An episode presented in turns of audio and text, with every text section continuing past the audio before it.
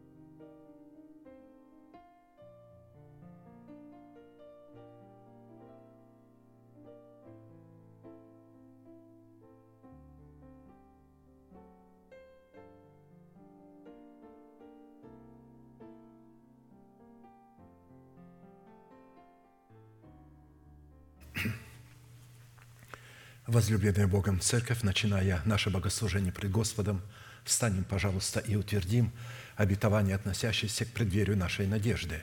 Да воцарится воскресение Христова в наших телах. Я жду Тебя, когда восходит солнце. Я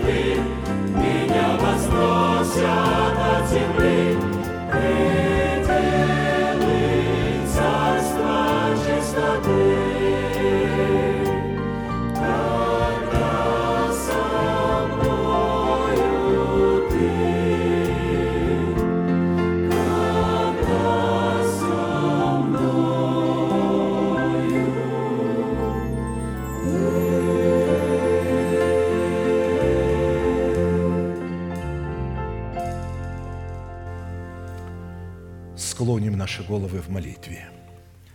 Дорогой Небесный Отец, во имя Иисуса Христа, мы благодарны имени Твоему Святому за вновь представленную привилегию быть на месте всем, которое очертила десница Твоя для поклонения святому имени Твоему. И ныне позволь наследию Твоему во имя крови завета подняться на вершины для нас недосягаемые и сокрушить всякое бремя и запинающий нас грех.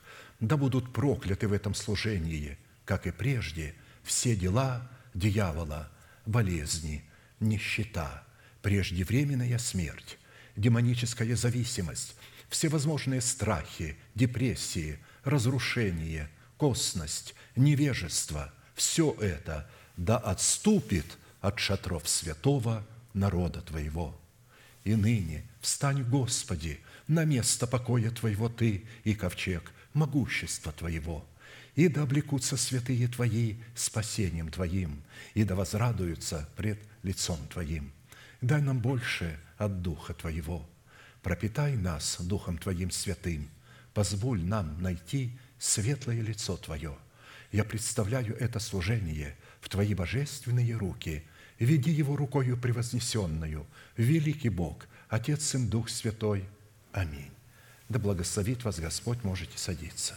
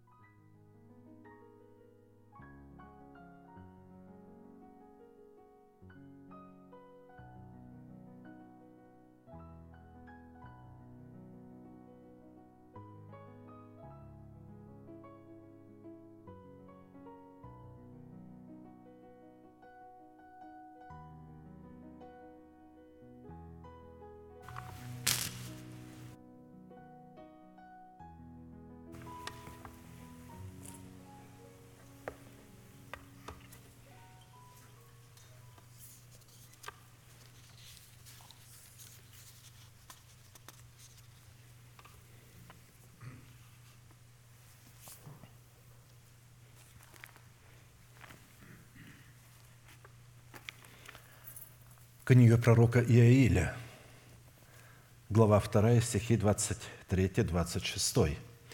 «И вы, чада Сиона, радуйтесь и веселитесь о Господе Боге вашем, ибо Он даст вам дождь в меру, и будет не спосылать вам дождь, дождь ранний и поздний, как прежде, и наполнится гумно хлебом, и переполнится подточилие виноградным соком и елеем. И воздам вам за те годы, которые пожирали саранча, черви, жуки и гусеница, великое войско мое, которое послал я на вас, и до сытости будете есть и насыщаться, и славить имя Господа Бога вашего, который дивное соделал с вами, и не посрамится народ мой вовеки». Итак, исходя из данной конструкции, можно заключить, что до тех пор, пока мы не будем обладать элементом истинной и непорочной радости, мы не сможем получать дожди в свое время в формате благословений Божиих, призванных восполнять наши нужды, в первую очередь, разумеется, духовные и затем материальные, в силу чего мы не сможем войти в наследие обещанной и благословенной нам жатвы, которая поглотит наши нужды. И для этой цели нам необходимо усвоить и принять решение радоваться и веселиться о Господе Боге нашем, как о своем Господе и о своем Спасителе, независимо от материальной скудости или же материального изобилия. Дело в том, что материальная скудость и материальное изобилие в зависимости от нашего к ним отношения могут стать результатом как проклятия, так и благословения. То есть наше отношение к материальному изобилию и к материальной скудости может стать для нас как проклятием, так и благословением. Если наша радость или наша печаль инспирируется и исходит из источника материальной скудости или изобилия, то как скудость, так и изобилие становятся источниками проклятия. Если же наша радость и наша печаль инспирируются и исходят из источника, которым является сам Бог, то как скудость, так и изобилие могут активизировать Бога к исполнению своих обещаний в отношении дождей и последующих за ними жатвы. В одной из составляющих выражения веселья Господи является отдавание Богу десятин и приношений в радости, потому что результатом истинной любви к Богу всегда является радость. Писание говорит, если вы не будете с радостью служить мне, то вы будете служить в печали своей вашим врагам. И Он сделает невыносимым ваше пребывание на этой земле. Разумеется, мы должны понимать, что место прочитанное является образом. Для Израиля это являлось в буквальном смысле. Бог обещал им земные благословения, потому что их служение не являлось служением оправдания, служением осуждения. Все, чем они обладали, исходило из материальных благословений. И только некоторые из них могли подняться выше, обрезав свое сердце и ожидать явления Господа. Они понимали, что должен явиться Мессия, и надо приготовить свое сердце к встрече с Мессией. Поэтому здесь говорится о таких дождях, которые будут посылаться в меру в свое время, как дожди ранние и дожди поздние. Дождь ранний посылается для того, чтобы взошло семя, дождь поздний для того, чтобы плод уже созрел. И вот когда мы переводим это все в наше время, то в нашем времени речь не идет о посеве таком ну, настоящем, физическом, а речь идет о евангелизации. Евангелизация – это семя, когда мы сеем семя для того, чтобы люди покаялись. А дождь поздний дается Богом для того, чтобы верующие люди, которые взрастили плод, чтобы этот плод пришел в силу, созрел. И вот когда в последнее время необходимо, чтобы пошел поздний дождь, не для того, чтобы евангелизировать этот мир, а для того, чтобы взрастить плод Духа, который уже есть в сердце его народа. Последнее время именно будет ознаменовано том, что Бог вообще не обращает внимания на евангелизацию. Его не волнует сейчас евангелизация людей, неверующих, приходящих в мир. Его волнуют его дети, чтобы они могли прийти к совершенству. Если они не придут к совершенству, а зачем тогда он приходил и страдал? Вы думаете, что просто призвать этот мир к покаянию, это ничего не значит. Ну, пришли они, покаялись, но после покаяния очень долгий путь. Нужно свергнуть с себя всякое бремя, запинающее грех, то есть совлечь себя ветхого человека с делами его, обновить свое мышление, начать процесс обличения самого себя в нового человека. Но невозможно все это сделать очень быстро. На это требуется жизнь человека. Вот жизнь в теле. Он освещается, он посвящает себя, а потом хранит свое посвящение, постоянно освящаясь. Поэтому здесь речь идет о дожде, который будет даваться в меру. А вот представляете, когда Бог дает не в меру поздние дожди, вместо того а, в этой евангелизации, чтобы взращивать плоть, эти дожди уничтожают. Посмотрите, что происходит в этих церквах, которые набирают массу людей покаянных, и что там происходит, как эти дожди работают. Они же не благословляют их, эти дожди поздние – потому что поздний дождь должен взращивать семя, а, то есть уже плод, а, а, а у них только семя. Но поздний дождь не дан для того, чтобы взращивать семя. Но люди думают, что в последнее время быстро на евангелизацию. При этом они этой евангелизацией зарабатывают себе очки, то есть спасение. Это говорит о том, что они не спасены. Если бы они были спасены, они не надеялись бы на евангелизацию, на добрые дела – что Бог за это их спасет. Мы уже спасены. Мы получили спасение, когда покаялись. Это был дар Божьей благодати. Теперь нам надо творить правду. И вот творить правду – это с радостью чтить Господа десятинами и приношениями. Это основная заповедь, отправная точка, как человек смотрит, как он относится а, к Богу. У него нужда. Вот сегодня многие христиане нуждаются, материально нуждаются. Но Бог смотрит, как они будут чтить Его десятинами. Они будут радоваться, выделяя свои десятины из того, что у них и так скудость.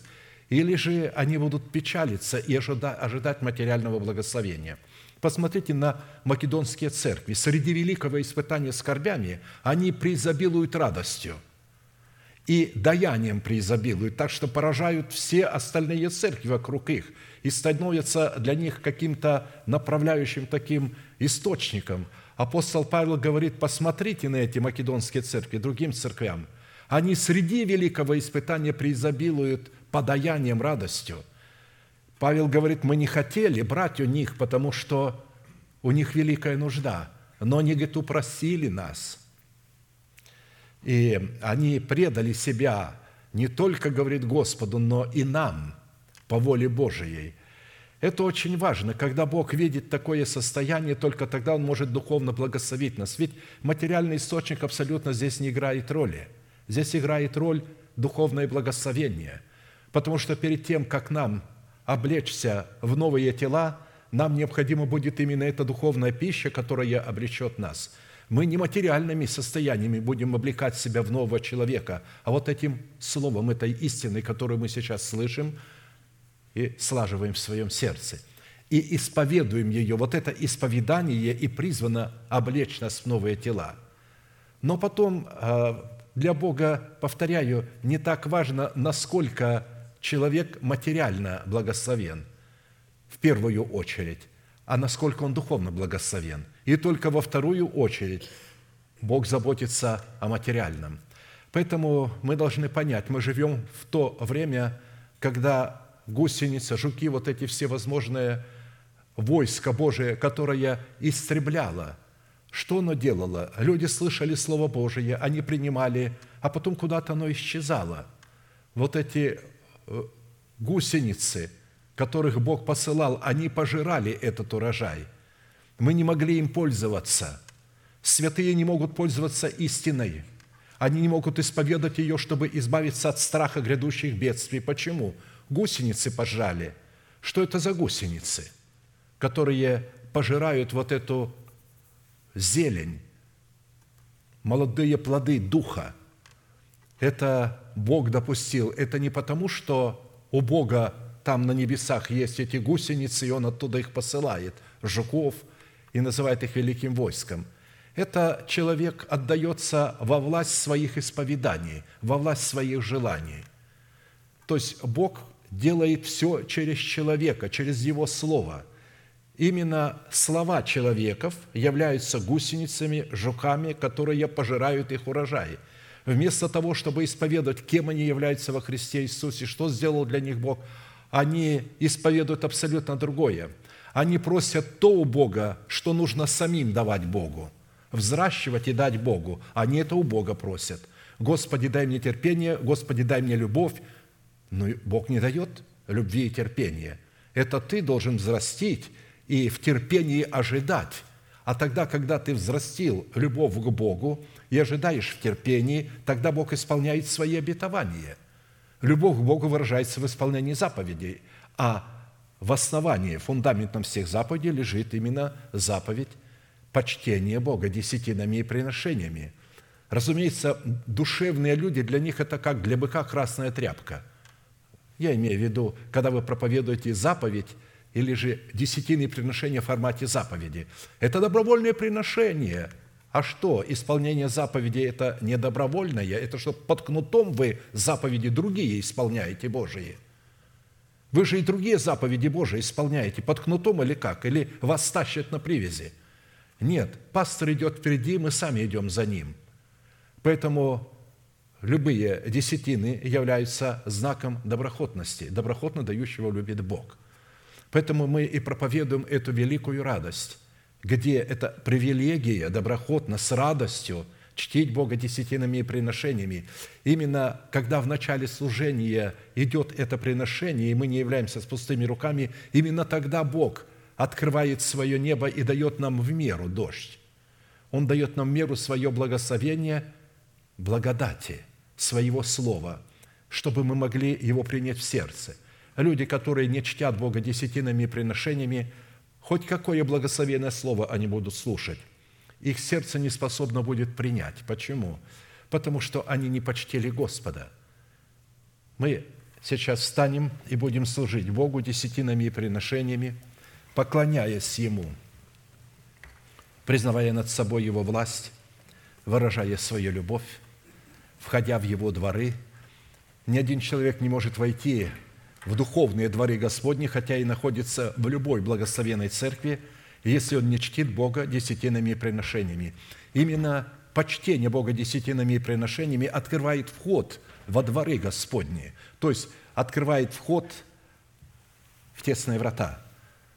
И человек становится причастником доброй жены. Итак, будем петь песню «Пред лицом Твоим, Спаситель», и будем поклоняться Богу и служить Ему десятинами и приношениями.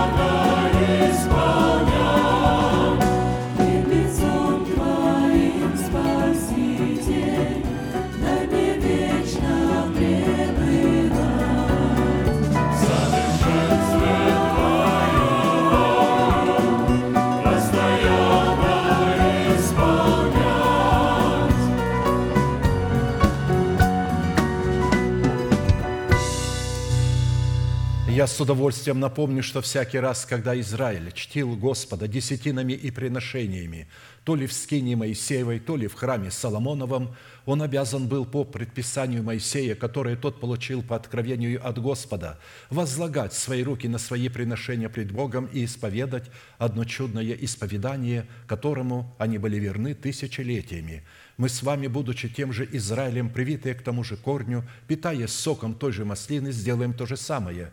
Протяните вашу правую руку, символ правовой деятельности на ваше приношение, и молитесь вместе со мной. Небесный Отец, во имя Иисуса Христа, я отделил десятины от дома моего и принес в Твой дом, чтобы в доме Твоем была пища. Я не отдаю в нечистоте – я не отдаю в печали, и я не отдаю для мертвого. Я радуюсь, что имею привилегию выражать мою любовь и признавать Твою власть.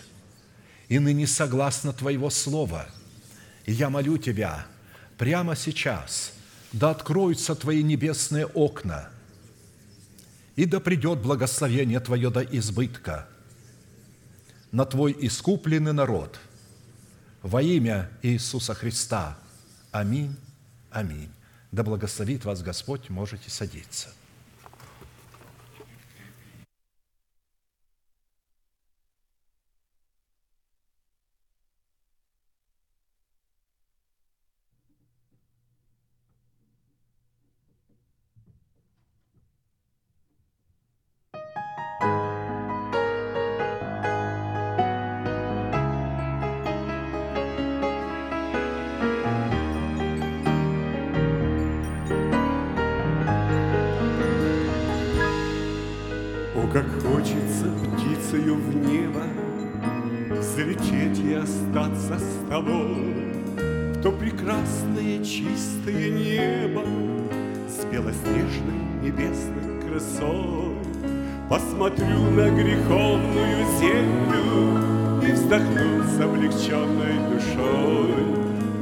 Никогда, не вернусь я, Буду вечно на небе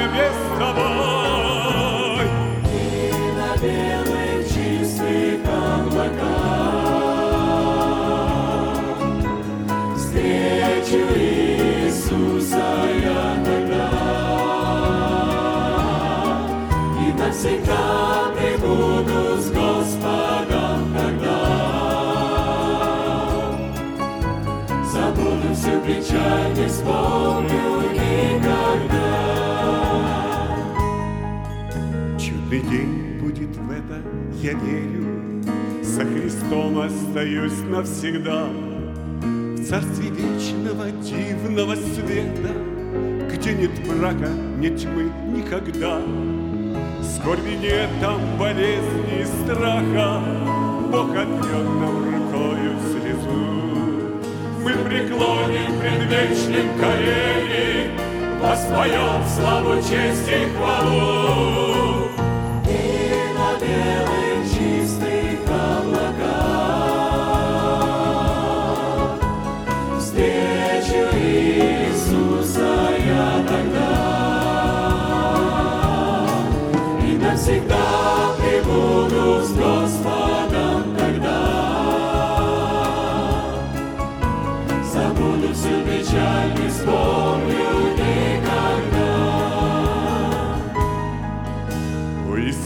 как я счастлив, что Ты оправдал и омыл своей кровью и облег в ризы Божьей любви, наделив неземной красотою, Чтобы в город вратами войти, Съединившись со всеми святыми, И на камне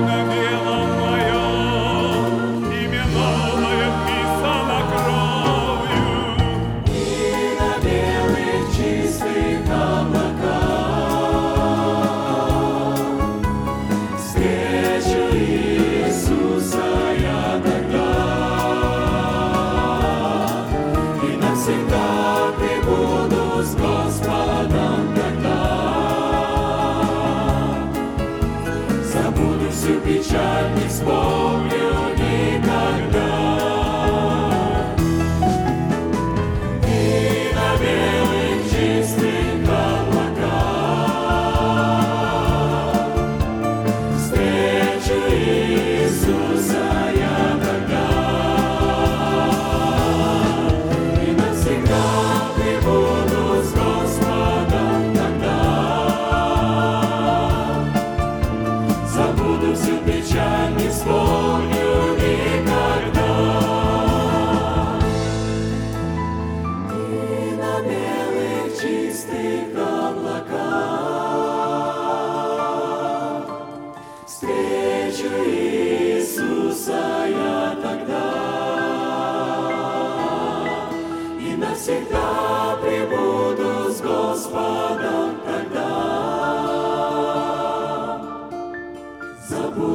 печаль, не вспомню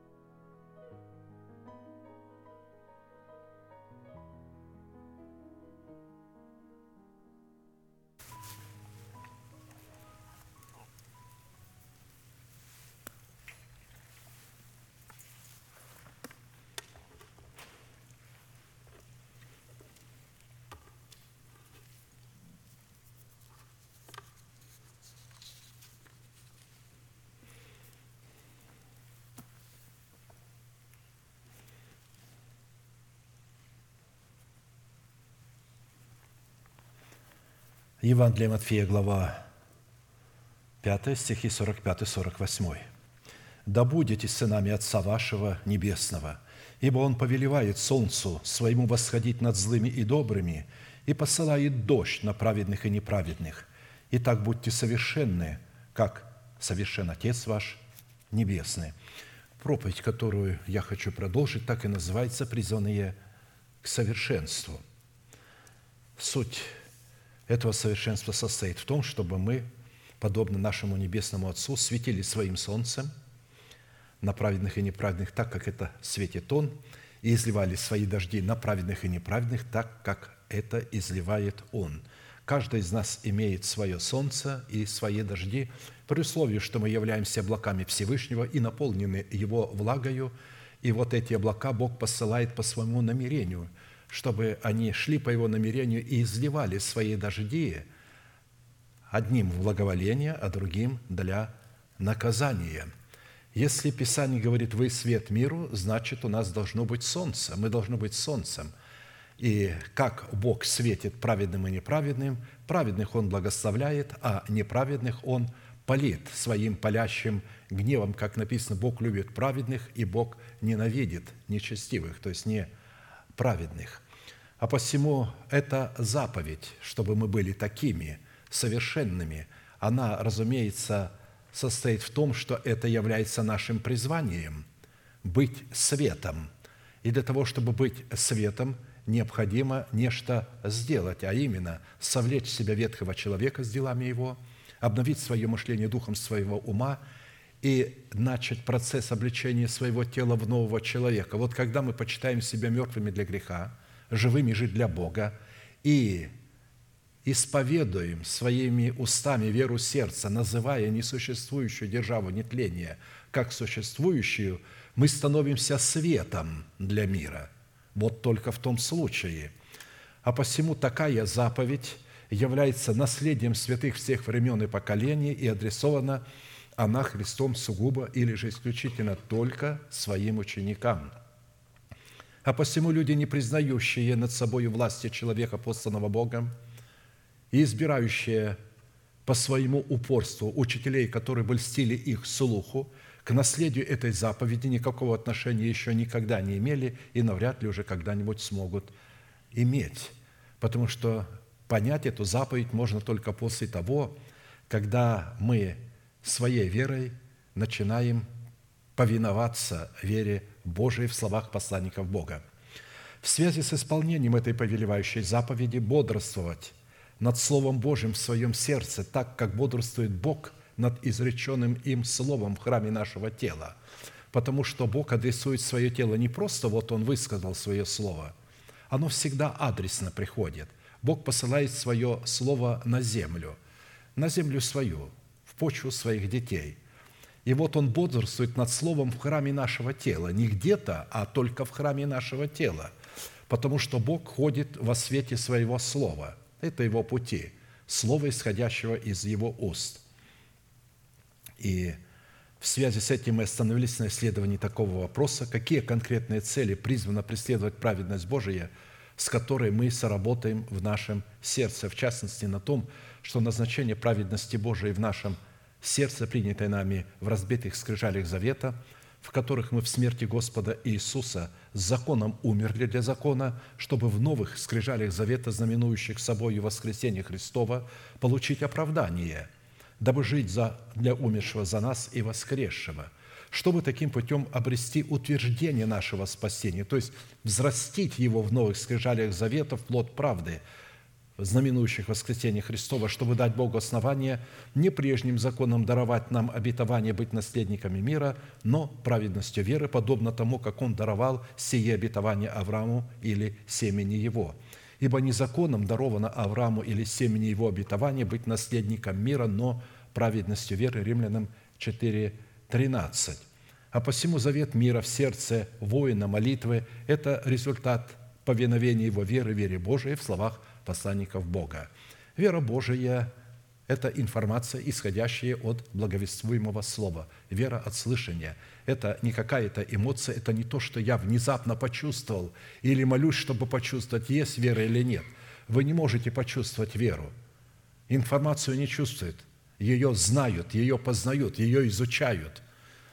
А посему наша вера – это повиновение вот этой информации. Таким образом, вера Божия – это генералиссимус, или же начальник и совершитель нашей веры Иисус, а наша вера – это беспрекословное, неукоснительное исполнение Слова Божия, которое мы слышим. Итак, по каким же признакам следует испытывать самого себя на предмет владычества мира Божьего в нашем сердце, что идентифицирует нас как сынов Божиих или же как святыню Господню? Мы знаем, что испытывать свое сердце на предмет владычества мира Божьего следует по способности быть миротворцем, что как раз и характеризует нас как сынов Божьих, как написано блаженные или же благословенные миротворцы, ибо они будут наречены сынами Божьими – если состояние мира в сердце есть, то человек может творить мир. Если нет состояния мира в сердце, он не будет знать, как творить мир. Потому что иметь мир в сердце – это иметь кроткое сердце и обузданные уста кротостью, обузданные истиной, сокрытой в сердце. Но если этого мира нет, который является страхом Господним, то тогда человек не сможет обуздывать уста. Он желая не говорить, все равно будет говорить худые слухи, распускать о своих же ближних. Шесть признаков, по которым нам следует судить о своей причастности к сынам мира, уже были предметом нашего исследования, и мы остановились на исследовании седьмого – это облекать свою сущность в святую или же в избирательную любовь Бога. Как написано, более же всего облекитесь в любовь, которая есть совокупность совершенства, и да владычествует в сердцах ваших мир Божий, которому вы и призваны в одном теле, и будьте дружелюбны». То есть, разумеется, это уникальная любовь Божия, в которую нам предлагается облечь самих себя. И именно когда мы облекаем себя в воскресение Христова, в державу нетления, мы облекаем себя в любовь. Потому что любовь заложено в заповедях Божьих, которые даны для нас. И когда мы исповедуем сии заповеди, исполняя их и провозглашая несуществующие обетования как существующие, мы как раз и облекаем себя в любовь Божию, чтобы мы понимали, что это не в эмоцию мы облекаем себя, а мы облекаем себя в информацию – Любовь Божия – это информация. Если вы меня любите, заповеди мои соблюдите, говорит Христос. А заповеди – это информация, это не эмоция. И поэтому облекать себя в любовь Божию – это облекать себя в информацию заповедей Господних, который говорит, что следует делать, когда следует делать и так далее. В Писании святая или же избирательная любовь Бога Агапи представлена Духом Святым в свете неземных достоинств или составляющих через благовествуемое слово апостолов и пророков – которые по своей сути являются неизменными природными свойствами Бога или же раскрывают нам сердце нашего Небесного Отца. Это добродетель, рассудительность, исходящая из добродетели, воздержание, исходящее из рассудительности, терпение, исходящее из воздержания, благочестие, братолюбие, любовь. Это написано 1, 2 Петра 1, 2, 8. Мы с вами в определенном формате, в семи имеющихся характеристиках добродетели – которые в своей совокупности определяют в нашем сердце благость Бога, уже рассмотрели пять свойств и остановились на шестом уникальном судьбоносном свойстве, от которого будет зависеть наше благословенное настоящее и наше благословенное будущее. Это призвание показывать в своей вере неземную силу братолюбия, так как наличие этой возвышенной и благородной составляющей в показании нашей веры, братолюбия в прямом смысле переводит нас из состояния вечной смерти в состояние вечной жизни. Мы знаем, мы не чувствуем, мы не предполагаем, мы знаем, что мы перешли от смерти в жизнь, потому что у нас есть информация, как переходить от смерти в жизнь и что такое братолюбие. Потому что мы любим братьев. Нелюбящий брата пребывает в смерти. То есть, нелюбящий брата – это человека-убийца – как написано, ненавидящий брата своего есть человека-убийца, а вы знаете, что никакой человека-убийца не имеет жизни вечной в нем пребывающей. Первое послание Иоанна 3, 14, 15. То есть человек, не любящий брата, это человек, ненавидящий брата, а ненависть к брату, именно к брату, исходит откуда? Из зависти.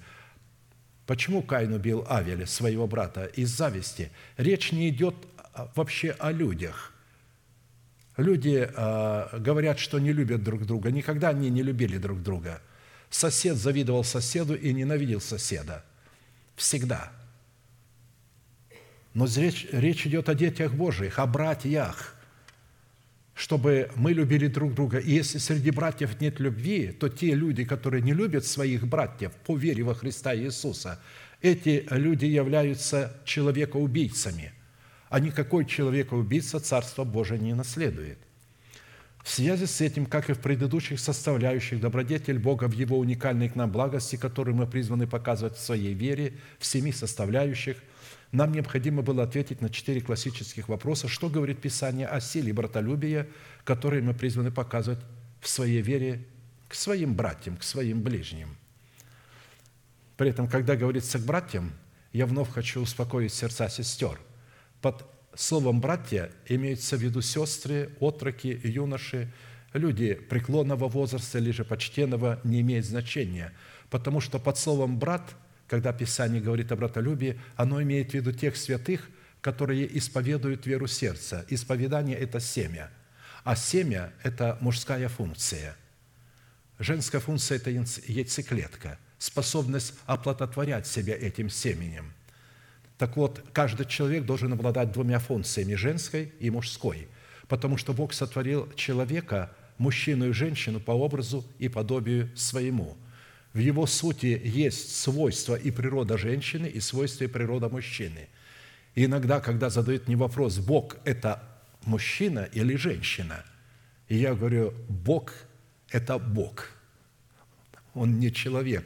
Он создал человека, мужчину и женщину по своему подобию. Поэтому мы это должны понимать. А когда мы знаем, что женщина создана по подобию Божию, тогда а, ставить ее на социальной лестнице ниже мужчины, это говорит о том, что это безумие. Это смотреть, как вы будете смотреть Богу в глаза, когда вы ставите свою жену ниже на а, социальной лестнице. Она должна подчиняться.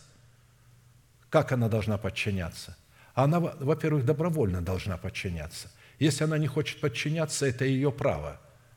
Она добровольно должна подчиняться мужу, как церковь подчиняется Христу, повинуется Христу.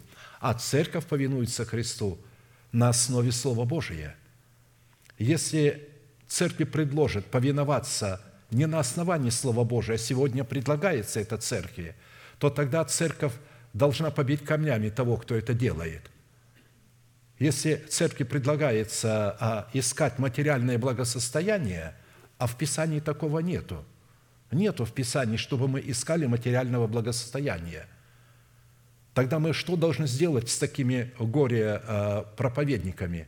Мы должны побить их камнями, не в прямом смысле слова, а отвергнуть их, выгнать их из собрания, не считаться с ними, не приветствовать их – Изгоните таких пасторов из ваших собраний, которые проповедуют вам о материальном благополучии. Не слушайте проповеди этих горе-лже-генералов, их называют генералами Божьими.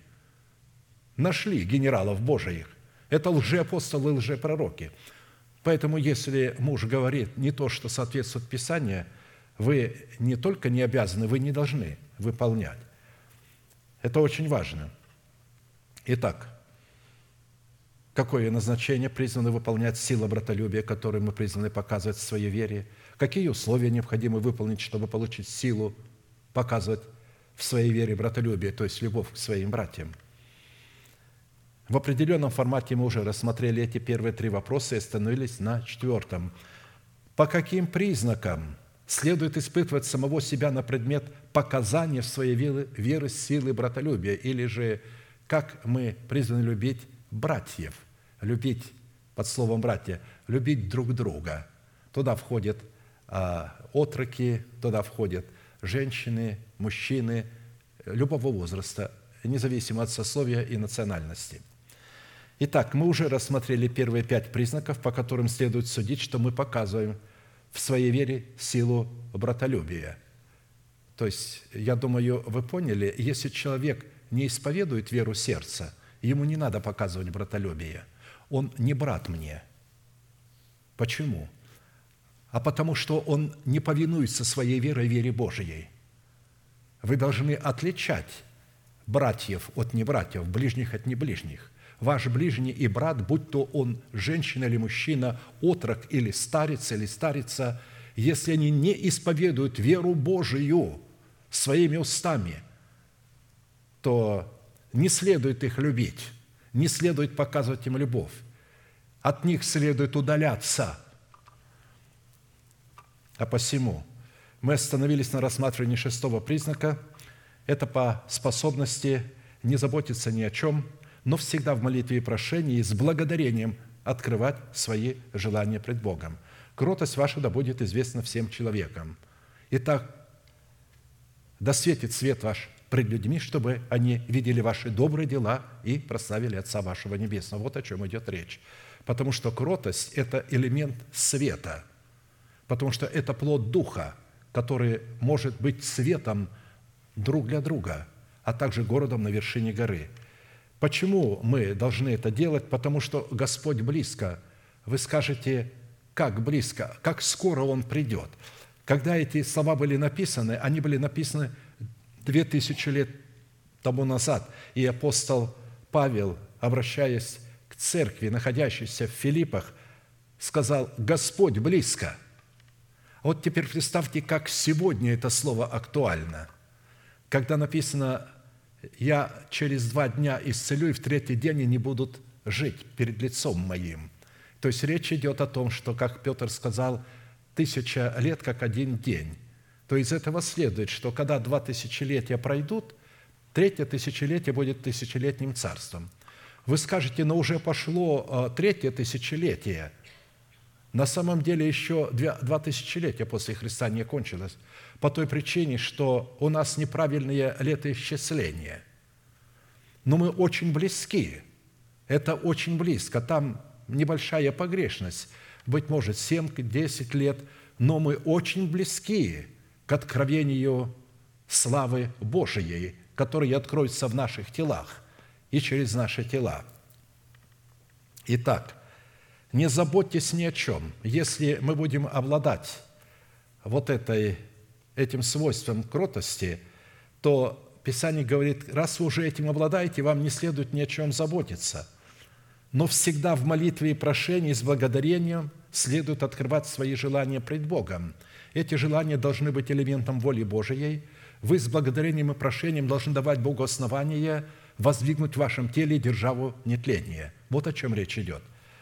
И тогда мир Божий, который превыше всякого ума, будет соблюдать сердца ваши и помышления ваши во Христе Иисусе.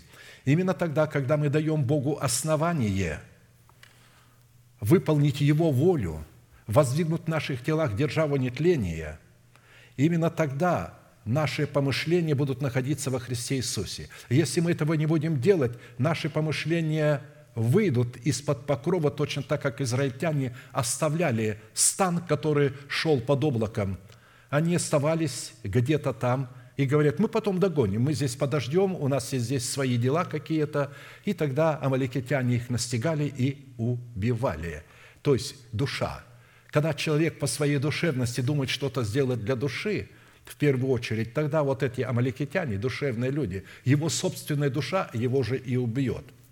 Итак, мы отметили, что в данном месте Писания характер плода Духа в свойстве кротости, посредством которой мы призваны обуздывать свои уста истиной, сокрытой в нашем сердце, противопоставлен характеру дел плоти, который обнаруживает себя в свойстве непокорности истине или неверия истине – Способность кроткого человека не заботиться ни о чем в сфере земного благополучия противопоставлена озабоченности человека, не могущего обуздывать желание плоти. И он в ужасе от того, что, а, значит, есть вещи, которые могут вдруг уйти из нашего обихода из-за какого-то кризиса. И он пытается быстро эти вещи приобрести как можно больше – я помню, как а, а, наши святые набирали мешками гречку, еще что-то, потому что откровение якобы такое было, что сейчас, значит, и Калифорния, и, а, а, значит, Портленд вместе с этим взятый Орегон пойдут под воду. Ну, когда этого не случилось, вот куда они теперь будут девать эти мешками? Они же не будут все время есть одну гречку или так далее. Поэтому очень важно понимать, э, что почему они не будут. Это желание плоти. Что такое желание плоти? Это страх. Это страх, чтобы вы понимали – это непростое желание плоти, это оккультность, это страх. Это когда за тобой никто не гонится, а ты думаешь, ой, все, мы пропали. Цены взвинчены. Ну и что, что цены взвинчены? Цены взвинчивает демократическая партия для того, чтобы перевести Америку на а, другие источники энергии. Это а, идея а, толерантного Запада и толерантного обкома демократической партии Байдена. Это а, не причина, что идет война между Россией и Украиной. А Байден говорит, Путин виноват. И я слышал там по телевизору один американец кричит, Путин, что ты творишь? К Байдену обращайтесь, а не к Путину. А святые должны благодарить Бога за Байдена – Потому что Бог даровал нам этого Байдена. Я понимаю, все взрываются. Мы же не говорим любить Байдена. Нигде не сказано, что мы должны любить царей. Написано, мы должны молиться о царях, потому что сердце царя в руке Господа. Каким бы ни был этот царь, Нерон был жестоким императором. Апостол Павел писал во времена Нерона, чтобы мы молились о царях – и именно Нерон освободил апостола Павла своим судом от смерти, от суда фарисеев и садукеев. Они приговорили его к смертной казни, предали его суду. И когда а, а, дошло дело до самого высокого суда, и он предстал перед Нероном, Нерон выслушал обвинение иудеев, усмехнулся и сказал, ты свободен, а вы не правы, потому что это ваша злобная религия, ваша зависть. Тем более, что вы не можете доказать то, что вы говорите. Он не проповедует то, что вы говорите. Вы извращаете его слова. Вот что сказал Нерон. Почему? Писание говорит, сердце царя в руке Господа, и он управляет им как водами, куда хочет. Это Бог допустил, чтобы люди могли пожать, что такое, когда вы начинаете выдвигать это мышление толерантное, когда вы говорите, надо любить гомосексуалистов. То есть надо любить людей, но мы не имеем права давать гомосексуалистам, лесбиянкам право, чтобы они могли господствовать над нами. Бог сегодня показывает Америке четырехзвездный генерал, трансгендер, что он может сделать, как он может командовать. Как могут эти министры, трансгендеры что-то делать? У них же в голове э, э, э, все перепутано. Но Бог допустил это, учитывая и надеясь, что в Америке, как Авраам говорил, Господи, неужели нет 50 праведников, чтобы ты ну, не истребил Содом и Гамору? Он говорит, если я найду 50 праведников в Содоме и Гаморе, я пощажу их, не буду истреблять. Так вот, Америка не будет уничтожена. Этот э, кризис не является на самом деле кризисом. Это э, то есть специальная программа э, демократов. Тем не менее, мы должны молиться, чтобы Бог дал разум и чтобы они изменили свою политику, а они изменят, потому что начнется волнение по штатам, люди начнут требовать снижения цен, и, значит, все пойдет на благо, потому что здесь больше, чем 50 праведников в Америке. Итак, способность кроткого человека, еще раз хочу повторить, не заботиться ни о чем в сфере земного благополучия, противопоставлена озабоченности человека, не могущего обуздывать желание плоти, то есть не могущего справиться со страхом, который приходит от плоти. Как написано, кроткий язык древа жизни, но не обузданный сокрушение духа. Речь идет о людях верующих. Необузданный язык, то есть если язык не обуздан истиной, сокрытой в сердце, это и есть узда кротости, то таким образом этот язык будет убивать человека. Как убивать? Потому что он будет исповедовать не то, что написано в Слове Божьем, а то, что он думает. Он будет извращать Слово Божие, и этими словами будет убивать себя. Только истина, сокрытая в сердце, может являться истиной. Истина в Писании – это буква. Это просто буква. Вот она, буква, которая убивает.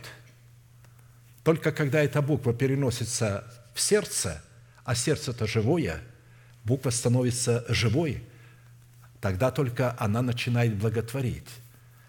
Буква убивает, а дух животворит. Как сделать, чтобы буква стала духом? Надо принять в сердце. А чтобы принять в сердце, что надо сделать? Надо сердце очистить от мертвых дел.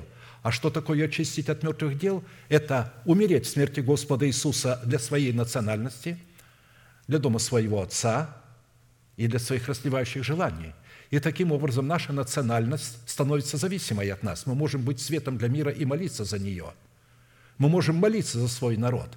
Пока мы не умерли для своего народа, молитва за наш народ является неэффективной, потому что мы зависим от нашего народа, а нам надо не зависеть от него, чтобы молиться за него, учитывая, что мы совершенно другой народ, мы иное государство.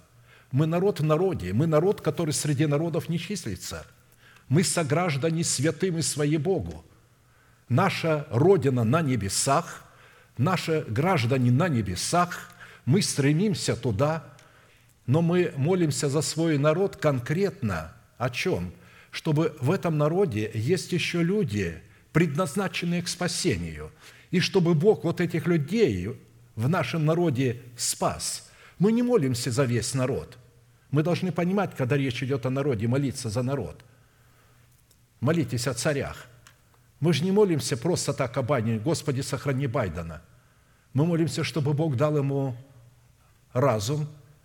Даже если у него будет не хватать этого разума, он будет изрекать те слова, которые Бог будет давать ему, а не обком демократически будет навязывать ему. Он возьмет и сделает что-то другое. Вот придет ему эта мысль из сердца его, потому что Бог управляет этим сердцем. Нравится это кому-либо или не нравится. Итак, Давайте вспомним, что такое озабоченность, которая приходит вот от этой заботы, когда э, человек не может обуздывать желание плоти, когда он находится в страхе от того, что грядет на этот мир, в страхе от своей плоти. Во-первых, озабоченность, ведущая к сокрушению возрожденного от Бога духа человека, это узы, цепи, связывающие его всевозможными фобиями несуществующего страха. Написано, он бежит, когда за ним никто не гонится, так как они не взрастили в своем сердце плод правды в составляющей кротости, который, которой он призван обуздывать свои уста, по обузданию которых следует судить о показании в своей вере силы братолюбия, переводящего нас из смерти в жизнь. Во-вторых, озабоченность, с которой связан человек, это результат его невежества, которая идентична оккультности, противостоящей свободе Христовой, призванной освобождать нас от рабства греха, чтобы сделать нас рабами праведности, способными обуздывать свои уста истиной, сокрытой в сердце. В-третьих, такая озабоченность указывает на недобрую почву человеческого сердца, которую человек отказался очистить от мертвых дел, чтобы принять и взрастить в доброй почве своего сердца плод кротости в предмете древа жизни – это наглядно мы стали наблюдать, если мы сопоставляем смысл, который содержится в двух словах, противоположных и исключающих друг друга как по своему характеру, так и по своему происхождению. Забота и кротость. Забота, которая обнаруживает себя в озабоченности, это непослушание и непокорность истине благовествуемого слова. Это неверие и неповиновение вере Божией – это необузданность своего языка уздою кротости, это оккультность жестокосердия, эти, это сети лукавого, в которые человек сам уловляет себя и становится сам сетью лукавого для окружающих. Это путь к смерти, путь к вечной погибели. Кротость – она обнаруживает себя в обузданности нашего языка истину и Слова Божия. Это древо жизни, взращенное в почве, в доброй почве нашего сердца. Это послушание нашей вере, вере Божией, то есть в информации, исходящей от благовествуемого слова. Это мудрость, крепость, твердость и сила нашего возрожденного от Бога Духа. Это наше упование на Бога и на Его Слово, которое сокрыто в нашем сердце – это сети Царства Небесного, в которые мы уловили себя и стали сами сетями Царства Небесного и начинаем уловлять других. Озабоченность – это проявление бесчинства, состоящего в непокорности порядку в теле Христовом, который относит человека к категорию беззаконных людей, беззаконных людей среди народа Божьего. Он находится среди народа Божьего, заключил с Богом завет, мало того, обладает духовным авторитетом, мало того, выходит, проповедует, мало того, является пастором церкви, но противится истине благовествуемого слова. Имеется в виду благовествуемое слово, потому что его слово не является благовестием. Когда человек не призван быть пастором, пусть он закончил а, хоть какой институт духовный, колледж духовный, хоть какие корочки получил, пусть он доктор богословия, его проповедь не будет являться благовестием, потому что он будет вам преподавать поврежденную истину. Он будет говорить вам от своего ума и, или от того, что он научился. Вот у нас а, одна из наших сестер, она сейчас ушла от нас, закончив колледж, она прекратила признавать Иисуса Христа Сыном Божиим – она говорила, это обыкновенный человек, он не является Богом. И когда мы пели э, «Ты не человек», а Бог, а она не пела. То есть, и причина, когда нечестивый человек начал уводить людей, когда ангелы взяли его за шкирку и выкинули, то вместе с ним они за шкирку выкинули всех других вот этих беззаконных людей, которые не подчинили себя силе Слова Божия. В то время,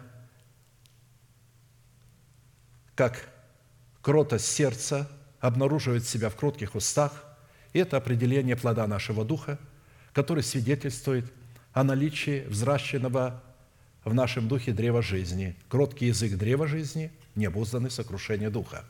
Итак, составляющая плода духа в свойстве кротости, которой человек обуздывает свои уста, истиной, сокрытой в своем сердце, это свидетельство, что он облечен в мантию ученика Христова, что дает ему способность учиться или же научиться у Христа, противостоять словам, исходящим из собственной плоти, в пользу того, чтобы открывать свои уста для исповедания истины – и учится он у Христа таким путем, что Христос сказал, «Как послал меня Отец, так и я посылаю вас».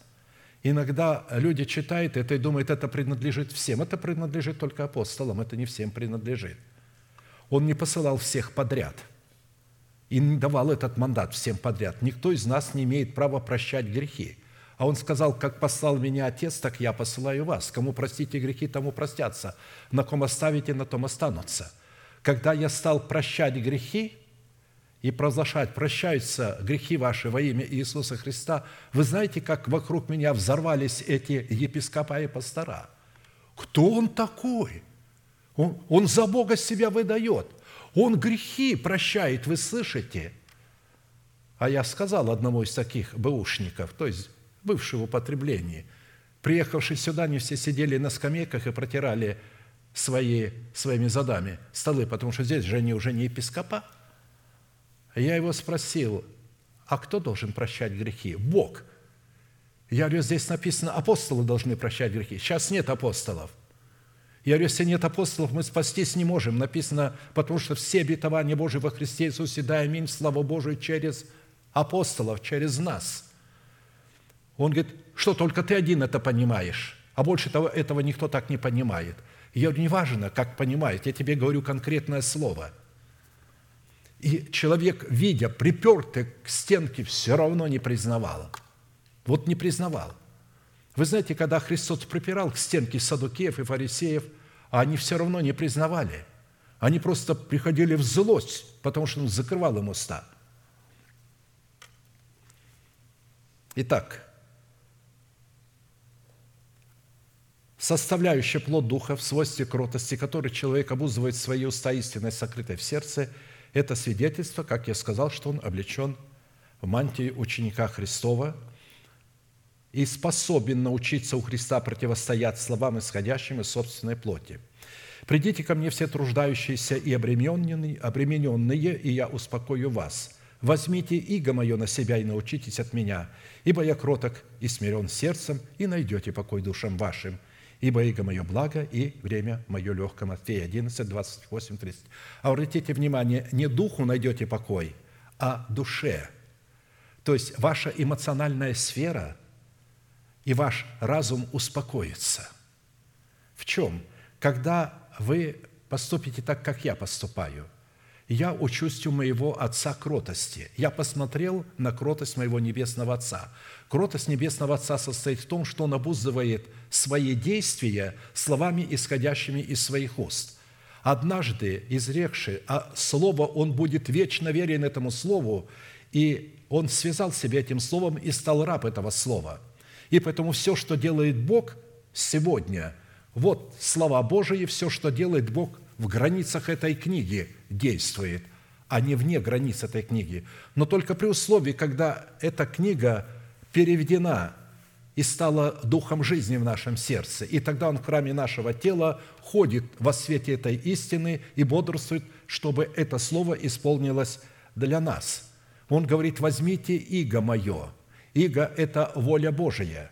Возьмите слова Божии, исходящие из уст Божьих, которые я взял на себя, и научитесь от меня брать слова Божии, исходящие из уст Божьих, на себя, чтобы они были вашей ношей. Облекайте себя в слова, исходящие из уст моего Небесного Отца, так как я облек себя в слова, исходящие из уст моего Небесного Отца. И когда я это делал – то я обуздал себя этим словом. Обуздал. Я стал кротким сердцем и смиренным. Я научился. Потому что в небесах Христу не нужно было этого делать. Ему нужно было это делать, когда Он стал Сыном Человеческим. Он ничем не отличался от нас, тело было такое же. И Он стал обуздывать свои уста истиной, сокрытой в сердце. У Него не всегда это получалось, как и у нас – Однажды, отстав от своих родителей, он решил учить в храме в 12 лет. Фарисеев, садокеев, книжников, они были поражены знанию Писаний, но он не должен был это делать. Бог его не посылал.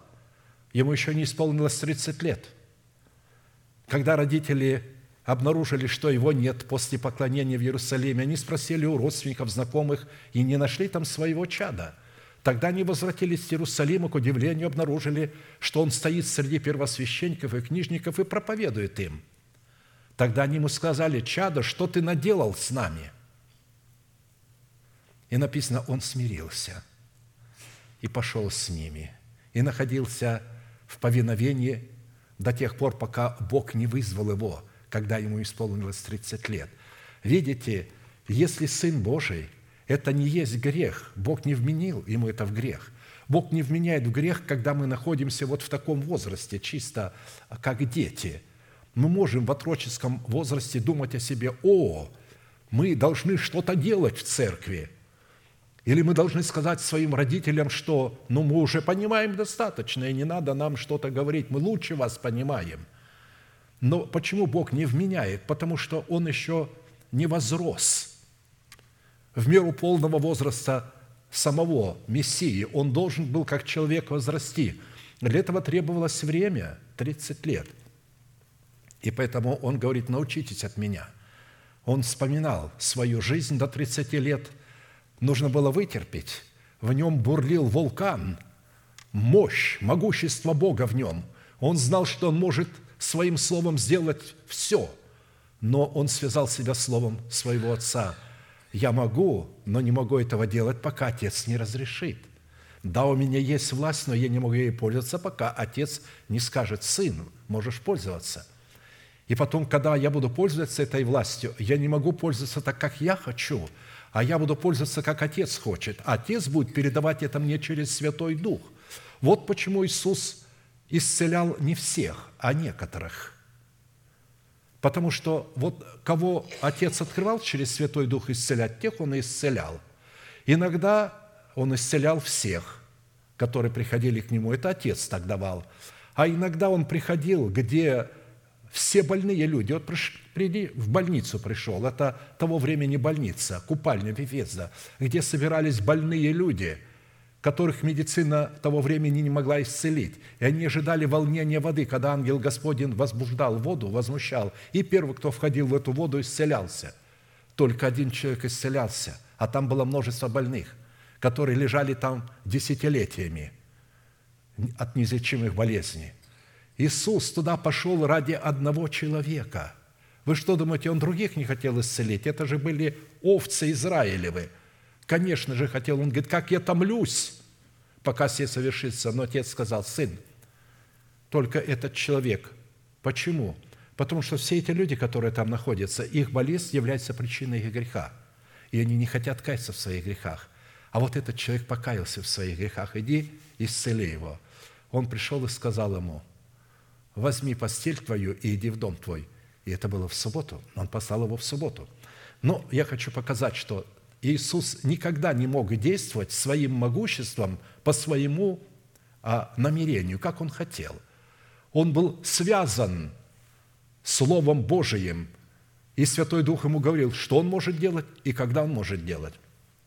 А посему, чтобы испытать себя на наличие кроткого сердца – которое призвано обнаруживать себя в кротких устах, обузданных нашим упованием на Бога и на Его Слово в ожидании спасения нашей души и нашего тела, мы обратились к фразе, по которой следует отличать кротость от необузданности и благоразумие от глупости.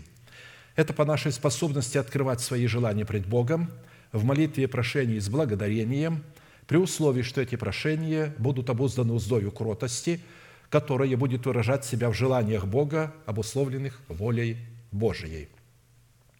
Это формат такой хвалы, в которой мы, повинуясь своей верой и вере Божией, почитаем себя мертвыми для греха, живыми же для Бога, называя несуществующую державу нетления в нашем перстном теле как существующую. Я недавно получил звонок из Германии со слезами. Одна сестра говорила, я вчера прослушала вашу проповедь, и вы сказали, если 40 дней попаститься – просто не делать этого греха, то вы его победите. Я, говорит, постилась по несколько раз уже 40 дней, и я не могу избавиться от этого греха. Но хочу заметить, что после такого поста я избавилась от многих других грехов. А вот от этого греха до сих пор не могу избавиться. Почему? А я говорю, потому что вы неправильно поняли меня и Слово Божие. Писание говорит, почитайте себя мертвыми для греха, живыми же для Бога. Почитайте это, считайте. Это в буквальном смысле не означает, что вы избавились, но вы считайте, что вы избавились. И называйте несуществующее как существующее, и Бог вам будет менять это в праведность. В этом и есть наша вера, верность, повиновение нашей вере, вере Божией – ведь а, а человеческая вера и человеческий разум говорит, нет, пока в моем кармане не будут деньги, я не буду говорить, что они есть. Вот когда они будут, тогда я скажу. А вера Божия говорит, ты не должен смотреть на свой карман, ведь Бог не от твоего кармана исходит. Он исходит из своего кармана. Если Он говорит, что ты свободен, значит, ты свободен – Рассматривай себя свободным. Бог хочет, чтобы определенное время ты рассматривал себя свободным. Я говорю, видите, вы не просто постелись, вы сами свидетельствуете, что вы были избавлены от многих грехов. А вот этот еще какой-то грех нет. Значит, продолжайте почитать в этом грехе себя мертвыми для греха, живыми же для Бога, и исповедуйте державу нетления в своем теле как существующую. Благодарите Бога, что вы избавлены от этого греха. Итак, именно по наличию вот такого благодарного сердца, с благодарением открывающего свои желания в молитве, на исполнение воли Божией следует определять в себе наличие плода кротости. Потому что обращать на себя благоволение Бога мы можем только в том случае, когда мы представляем свою хвалу в формате жертвы, что дает Богу основание явить и утвердить нам свое спасение. Ведь если а, вы в буквальном смысле будете свободны и начнете благодарить Бога за это, это не будет жертва. Жертва только тогда, когда вы не будучи свободны, объявляйте себя свободными. И тогда Бог говорит, вот это жертва. Потому что вы приносите тело ваше, как я приношу мое тело, и говорю, Господи, я благодарю Тебя, я отдаю тело мое в жертву живую, святую, благоугодную Богу. Если бы там было все свободно, то в буквальном смысле слова и не было необходимости бы этого делать. А посему обращать благоволение Бога мы можем, когда мы приносим эту хвалу в жертве, в формате жертвы. Только это дает Богу основание утвердить нам свое спасение. Иметь спасение еще не означает, что вы его э, получите в свою собственность. Это так же, как иметь дом, за который вы заплатили залог, еще не означает, что вы получили его в свою собственность. А вот когда это будет утверждено, тогда ваше спасение поступает к вам в собственность. Утвердить – это значит получить полностью средства на то, чтобы обладать этими обетованиями, которые сделают наше тело нетленным – кто приносит в жертву хвалу, тот чтит меня, и кто наблюдает за путем своим, тому явлю я спасение Божие». Псалом 49, 23. Обратили внимание, не до этого я явлю ему спасение, а после того, когда он принесет в жертву хвалу, после того, когда он, почитая себя мертвым для греха, живым для Бога, начнет исповедовать несуществующую державу нетления, то есть свободу от греха, как существующую – вот тогда я ему явлю мое спасение. Но для этого нужно будет ожидать в терпении этого спасения, исполнения этого обетования. Необходимо терпение. Итак, со стороны Бога явить нам благоволение в своем спасении в ответ на возносимую нами Богу жертву хвалы становится для нас гарантией спасения нашей души и нашего тела, посему нам необходимо было вспомнить критерии, определяющие в Писании сущность легитимности хвалы, призванной являться признаком братолюбия, назначение, которое призвано выполнять подобающая хвала в показании силы братолюбия, условия, возводящие нашу хвалу в статус легитимности, по которой следует судить, что мы показываем в своей вере силу братолюбия. Мы уже рассмотрели первые три вопроса и остановились на четвертом. По каким признакам следует судить, что хвала, которую мы приносим Богу, присутствует в атмосфере братолюбия, которая переводит нас из смерти в жизнь? И в определенном формате мы уже рассмотрели три признака, по которым следует определять суть подобающей хвалы, призванной присутствовать в атмосфере братолюбия. И остановились на рассматривании четвертого признака. Первый признак, по которому следует определять суть подобающей хвалы, призван испытываться по способности обращаться к Вседержителю на предмет устроения самого себя в дом духовный и в священство святое. Второй признак – по которому следует определять суть подобающей хвалы, призван испытываться по сближению с Богом через принятие Его закона в устах Его посланников. Третий признак, по которому следует определять суть подобающей хвалы, призван испытываться по излиянию Святого Духа, и в результате такого излияния мы не будем называть сад лесом, и суд водворится в пустыне нашего освящения, и правосудие будет пребывать на нашем плодоносном поле. Эти три признака мы уже прошли. Четвертый признак, по которому следует определять суть подобающей хвалы, исходящей из нашего сердца в атмосфере братолюбия, призван испытываться по нашей хвале, которая будет находиться в пределах сакрального слова «Аллилуйя», который определяет собою, чем по своей сути призвана являться подобающая хвала Богу. Аллилуйя! Блажен муж, боящийся Господа и крепко любящий заповеди Его. Сильно будет на земле семя Его, род правых благословится. Обилие и богатство в доме Его, и правда Его пребывает вовек. Во тьме восходит свет правым, благ Он и милосерд и праведен. Добрый человек милует и взаймы дает. Он даст твердость словам своим на суде. Он вовек не поколеблется, в вечной памяти будет праведник, не убоится худой молвы. Сердце его твердо уповая на Господа, утверждено сердце его. Он не убоится, когда посмотрит на врагов своих. Он расточил, раздал нищим. Правда его пребывает вовек, рок его вознесется во славе. Нечестивый увидит это и будет досадовать, заскрежещет зубами своими и истает. Желание нечестивых погибнет. Псалом 111. Итак, я напомню, что слово «Аллилуйя» – это формула восхваления и благодарения Яхве в богослужебной практике израильтян, которая, как и слово «Аминь», перешла во все другие языки без перевода. Именно по присутствию этой формулы либо в начале, либо в конце определенных мест Писания следует определять суть подобающей хвалы, изложенной в данных местах Писания. В данном случае словом «Аллилуйя», которое стоит в начале имеющегося места Писания, в котором – определяются 10 составляющих, определяющих собою суть подобающей хвалы Богу, исходящей из нашего правого сердца в атмосфере братолюбия, переводящего нас из смерти в жизнь. При этом рассматривать в своей хвале наличие страха Господня, вызывающего крепкую любовь к заповедям Господним, мы стали с нашей причастности к жене, боящейся Бога, под которой, разумеется, собрание святых, в которой установлен порядок Царства Небесного – бросающий вызов собранием с демократической инфраструктурой. Миловидность обманчива и красота суетна, но жена, боящаяся Бога, достойна хвалы. Дайте ей от плода рук ее, и да прославит ее у ворот дела ее». Притчи 31, 30, 31. Из данной притчи следует, что жена, боящаяся Бога, – это такая церковь, в которой в учении о благодати проповедует истину, благодаря которой святые, затрачивая все свои старания – могут облечься в мантию страха Господня, которая является премудростью Бога, или же истиной, сокрытой в нашем сердце, исходя из которого они будут вознаграждены Богом от плода своих рук, то есть имеется в виду от плода своих уст, и дела их прославят их у ворот дома их». То есть эти слова веры, которые будут исповедовать и в которые мы будем облекать себя, они прославят нас в воротах нашего дома, в наших устах.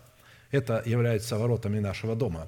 А посему, чтобы, подобно добродетельной жене, исполниться страхом Господним, мы стали исследовать, какими свойствами определяет Писание добродетель жены в страхе Господнем. И для того, чтобы утвердиться в том, что наша хвала, выражающая себя в исполнении страхом Господним, действительно является наследием нашей веры и одновременно жизненной необходимостью, нам необходимо было ответить на четыре классических вопроса, откуда проистекает источник страха Господня или же какова сущность страха Господня.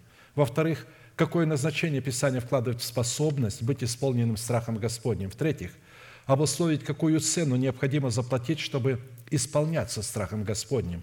В-четвертых, по каким результатам следует судить, что мы действительно исполнены страхом Господним. Три вопроса уже были предметом нашего исследования, посему сразу обратимся к рассматриванию вопроса четвертого – и прежде чем мы начнем рассуждать о тех результатах, которые будут происходить с теми святыми, хвала которых будет исполнена страхом Господним, вспомним один непреложный вселенский закон, что любой открытый сосуд или емкость, как в измерении земном, так и в измерении духовном, немедленно заполняется содержимым той среды, в которой он находится. Если в Израиле а, в шатре произошла нечистота какая-то, то все становилось нечистым.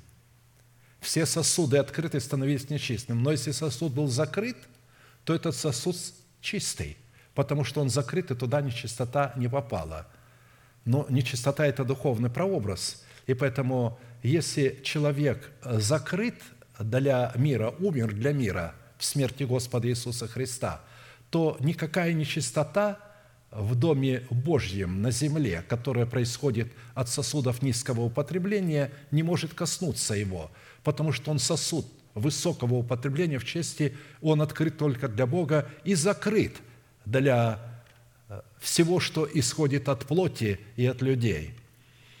Поэтому здесь вот э, нужно понимать этот закон. Страх Господень – это среда, это прежде всего защищенное программное устройство Бога, находящееся в Боге и несущее в себе информационный наследственный генофонд Бога. То есть нечистота, которая может зайти в этот сосуд, если он не закрыт для греха, если он не умер для греха. Так что э, среда Господня, состоящая из страха Господня, это информационный, наследственный генофонд Бога. Среда сама по себе не может быть абстрактной, безликой или самопроизвольной, так как любая среда обуславливается и контролируется какой-либо личностью. А следовательно, за любой средой стоит какая-то личность, обуславливающая эту среду в соответствии своей природы. Исходя из такой парадигмы, любая среда как в измерении земном, так и в измерении духовном – это прежде всего информация, состоящая из определенных программ, направленных и обладающих способностью внедряться в другие программные устройства и изменять их наследственный генофонд. Человек, созданный Богом по образу Божию и его подобию, это прежде всего живое информационное программное устройство, которое обладает личностной суверенной сущностью, а следовательно обладает суверенными правами, дающими способность принимать независимые решения, решения, независимые от Бога, и от дьявола в отношении выбора информационной среды. И как любой предмет или любое устройство, которое создает человек, преследует определенную цель, несущую для человека какую-либо выгоду или какой-либо прогресс, призванный восполнить и удовлетворить возникающие запросы человека, так и человек был создан Богом с определенной целью, и прежде всего, чтобы общаться с Богом на его уровне – чтобы представлять Его вечные и совершенные целеустремления, разделять с Ним одну судьбу и участвовать с Ним в творчестве Его правды. А посему человек, как личностная, программная и суверенная сущность, создан Богом так, что он не может развиваться и оставаться нейтральным и независимым от имеющихся двух предназначений, заложенных в него при сотворении. И содержаться эти два предназначения призваны для нас в выборе – либо древо жизни, либо дерево смерти, каждое из которых является семенем, несущим в себе свою информационную программу. В силу своей суверенности человек, как живое программное устройство, призван Богом выбирать и открывать себя либо для информационной программы, содержащейся в семени жизни, исходящего от Бога, либо для информационной программы в семени смерти, исходящего из недр падшего Херувима. Оно приходит в информации – в семени слова. Эти две противоборствующие друг другу программы и взаимоисключающие друг друга содержат в себе два различных генофонда и два различные вечных предназначения.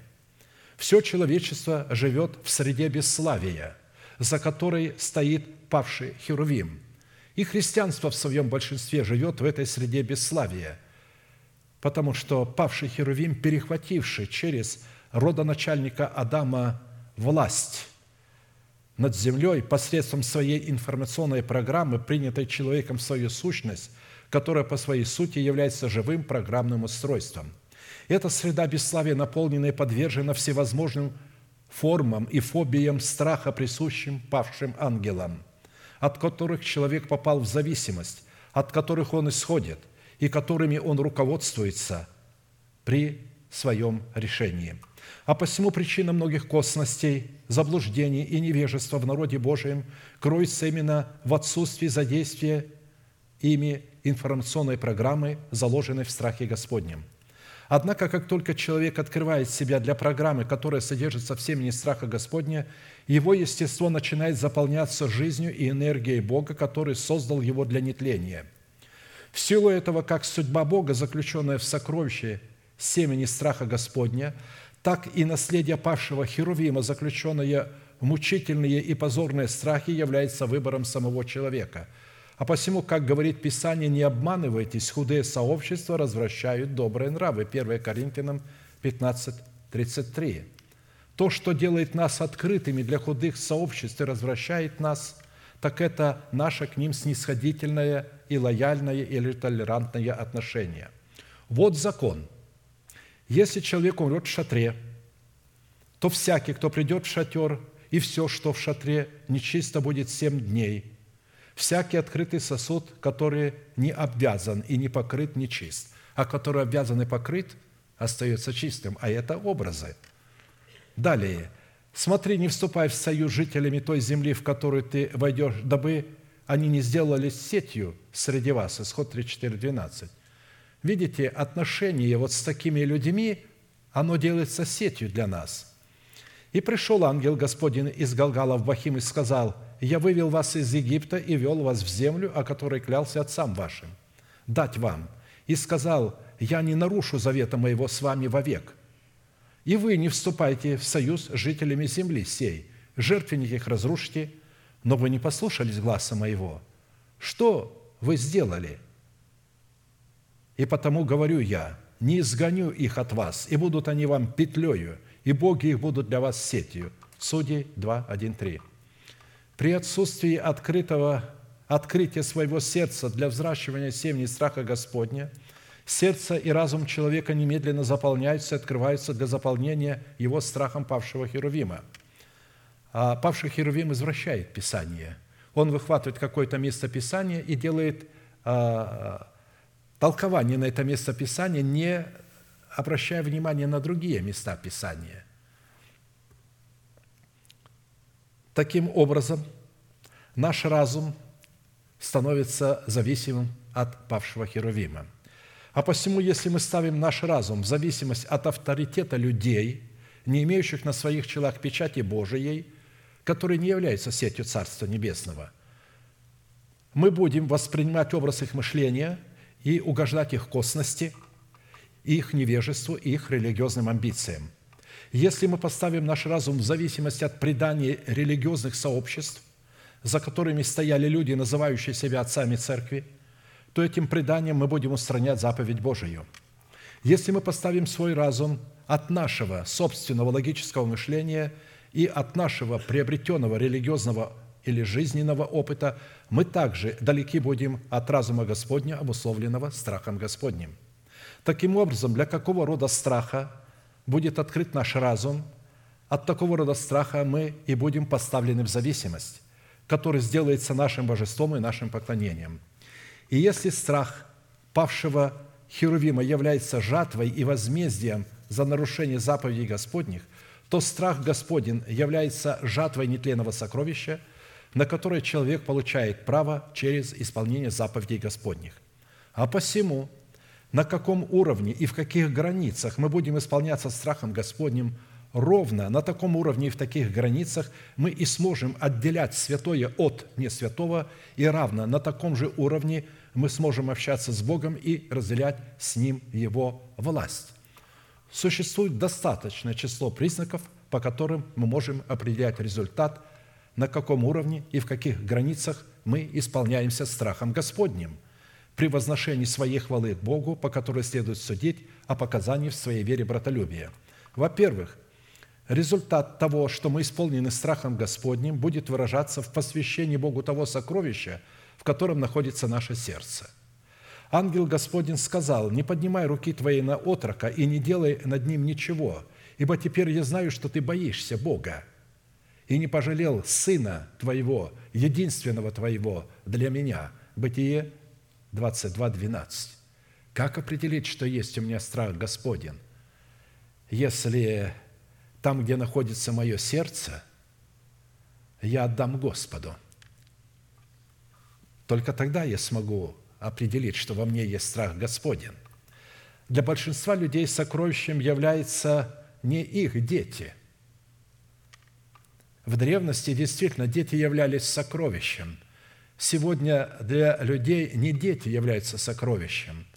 К стыду нашему, для многих христиан – Наши дети не являются нашим сокровищем, а является золото и серебро или просто имидж религиозный. Я недавно встретился э, с одной парой, они приезжают иногда к нам в гости, они являются детьми одного епископа пятидесятнического. Он приехал и с горечью им сказал, что никто из них не будет восхищен, потому что все дети, за исключением вот этого одного, ушли в мир, то есть не ходят в церковь. И они были поражены, почему он с такой жестокостью так говорит им. А, то есть почему? Потому что у него нет знания, спасешься ты весь дом твой. Если ты явно говоришь, что твои дети не получат э, спасения или не будут восхищены, то и ты не будешь восхищен. А если ты свидетельствуешь о своем восхищении, то ты должен и о их восхищении свидетельствовать. И они говорят, он был очень жесток с нами. Я сказал, вы должны понять, в чем причина. Он не понимает, почему он жесток с вами. У него обида произошла. Он внутренне оборвался. Раньше он хвалился вами, что вот большое семейство он родил. Он говорил, что от того, что он рождает, и что его жена рождает, они получат Царство Небесное. Я лично с ними разговаривал в свое время, еще будучи молодым. Я спросил его жену, ну как, ты спасаешься? Чем ты спасаешься? Она говорит, а я родами спасаюсь. Я говорю, а твой муж чем спасается? Потом. Он тоже сидит здесь. Он говорит, дорогая, не слушай его, не слушай ты уже а, а, спасена автоматически, потому что ты родила столько детей. То есть, если спасение не дар, а то, что я детей рождаю, вот такое вот понимание, а, он не понимая, куда оно его завело, вот куда завело, у него появилась боль, обида, но он даже не понимает, что это обида на детей, что они ушли. И вот он говорит, вы э, не будете восхищены. Вот. И так далее. Я сказал, вы должны понять его – вот, почему он это сделал. А причина – у него нет страха Господня. Если был страх Господень, он никогда бы не исповедовал своими устами погибель своих детей. Никогда. Где бы ваши дети ни находились, в какой клаке греха не находились бы, продолжайте смотреть на невидимое и исповедуйте, кем является для вас Бог во Христе Иисусе – он сказал, спасешься ты и весь дом твой, то есть рожденные тобою дети. Если ты прибудешь до конца в вере, в целомудрии, спасешься с рожденными тобою детьми. Бог найдет способ спасти твоих детей. Рассматривай своих детей, когда приходишь в собрание, представляешь, он сидит рядом с тобою. Не возмущайся, что он поступил. Так.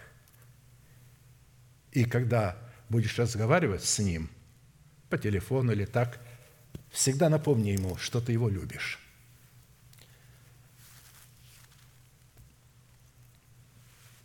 И ждешь его обращения.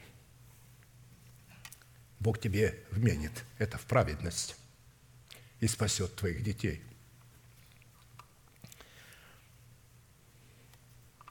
А посему – как я сказал, для большинства людей и, к сожалению, святых, уже не дети стали сокровища на золото и серебро в эквиваленте денег. Правда, иногда сокровищем действительно могут являться родные и близкие нам люди, иногда слава человеческая или какое-нибудь увлечение, а иногда наша собственная жизнь. Однако суть всякого сокровища заключается в том, что в него помещается наше сердце. Но то место, куда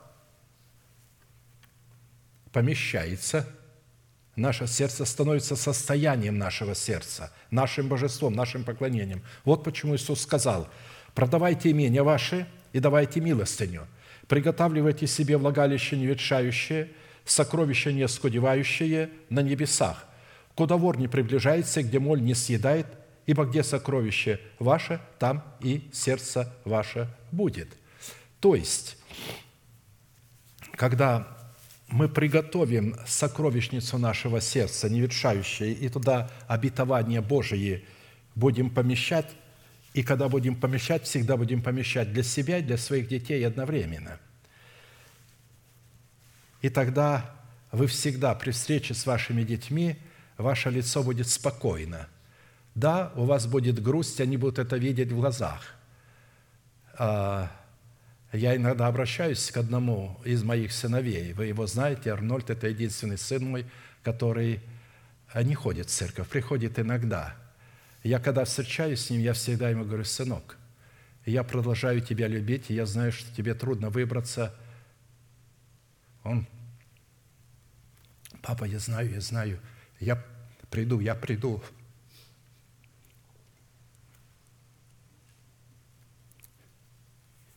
И слезы на глазах. Я понимаю, не пришло время. Если человек говорит «приду», хочет прийти, плачет и не может. Я молюсь, Господи, откройся ему и разрушь дела дьявола в его жизни. Я ему говорю, ты посвящен Богу, ты спасен. Я с тобою, я держу твое спасение. Но это при условии, если мы наше спасение обрели в плоде. Если мы его не обрели в плоде, мы не можем претендовать, что наши дети спасутся. Разумеется, сами мы можем быть еще спасены, как головня из огня, но не наши дети. Поэтому нам важно взять э, э, наше спасение в свои руки. А для этого надо, чтобы нашим сокровищем был Бог. Для Авраама не Исаак, которого он так долго ждал, был сокровищем, а Бог. Бог его испытал, вот этого единственного, единственного, потому что никого, ничто так Авраам не любил, как своего сына. Однако Бога он любил больше. Когда мою мать судили,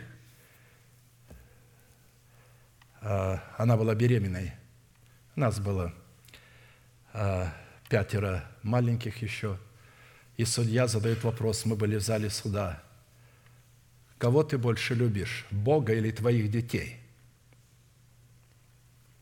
Она говорит, конечно, Бога. Он говорит, какая ты женщина бессердечная. То есть ее судили только за то, что она верующая. Сейчас эти коммунисты переобулись и все в православие ринулись. Они ничем не отличались от бандеровцев, еще хуже были бандеровцев.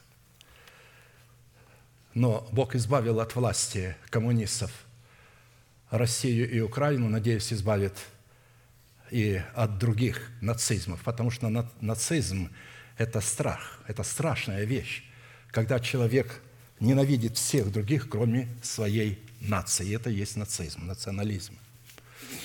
Но слава Богу, что Бог избавил нас от этого зла.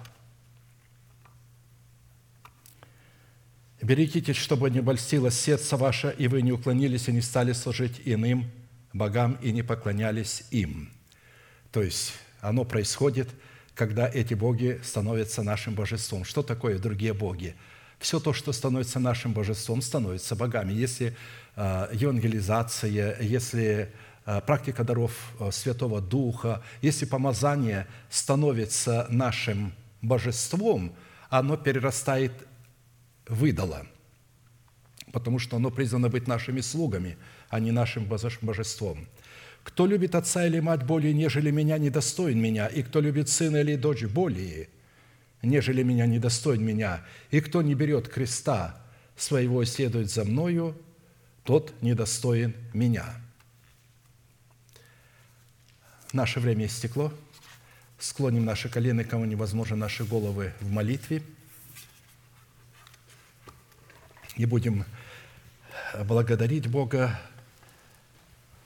за нашу свободу от греха. Я прошу выйти сюда святых, которые поколебались в своей вере в отношении своего исцеления, в отношении спасения дома своего, своих детей – в отношении избавления от своих похотей страстей, в отношении страха перед разными, возможно, программами, которые вдруг исчезнут, которыми пугают вас. Не пугайтесь, вы в теле Христовом, Бог вас никогда не оставит, и мы вас никогда не оставим. Неужели вы думаете, если вас лишат какой-то программы, мы не сможем вас содержать? Сможем. Будем молиться – мы ждем вас у алтаря. Аминь.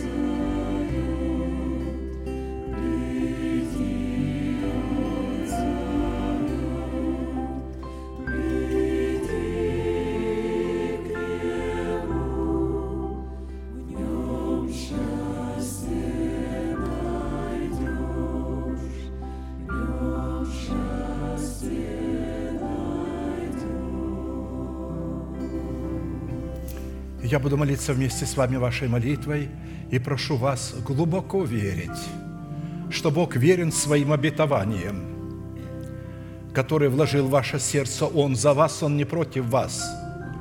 Он любит вас и никогда не попустит, чтобы вы погибли. Оставайтесь верными Ему. Сколько бы вы раз не падали, вставайте вновь и вновь.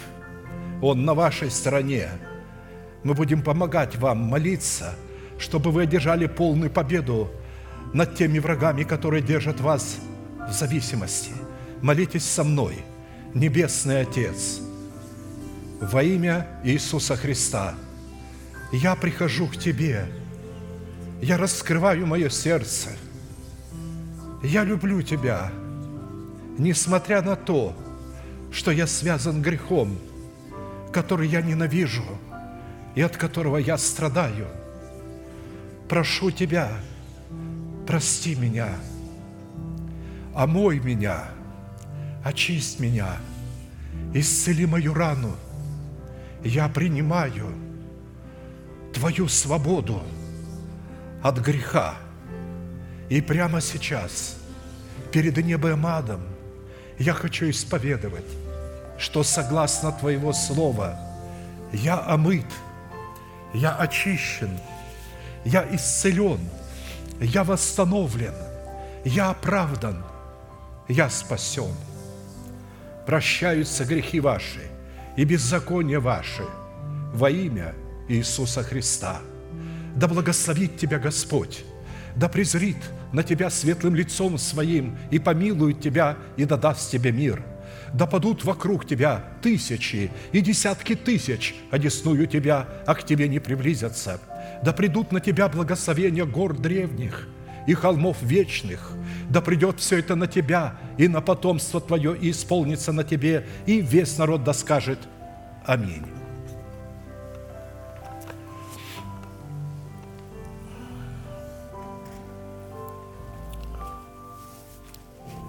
Да утвердит Господь обетование, которое вы приняли в ваше сердце, да соделает вас непоколебимыми, чтобы вы могли дождаться вместе с боящимися Господа того наследия, которое вот-вот должно открыться в наших телах.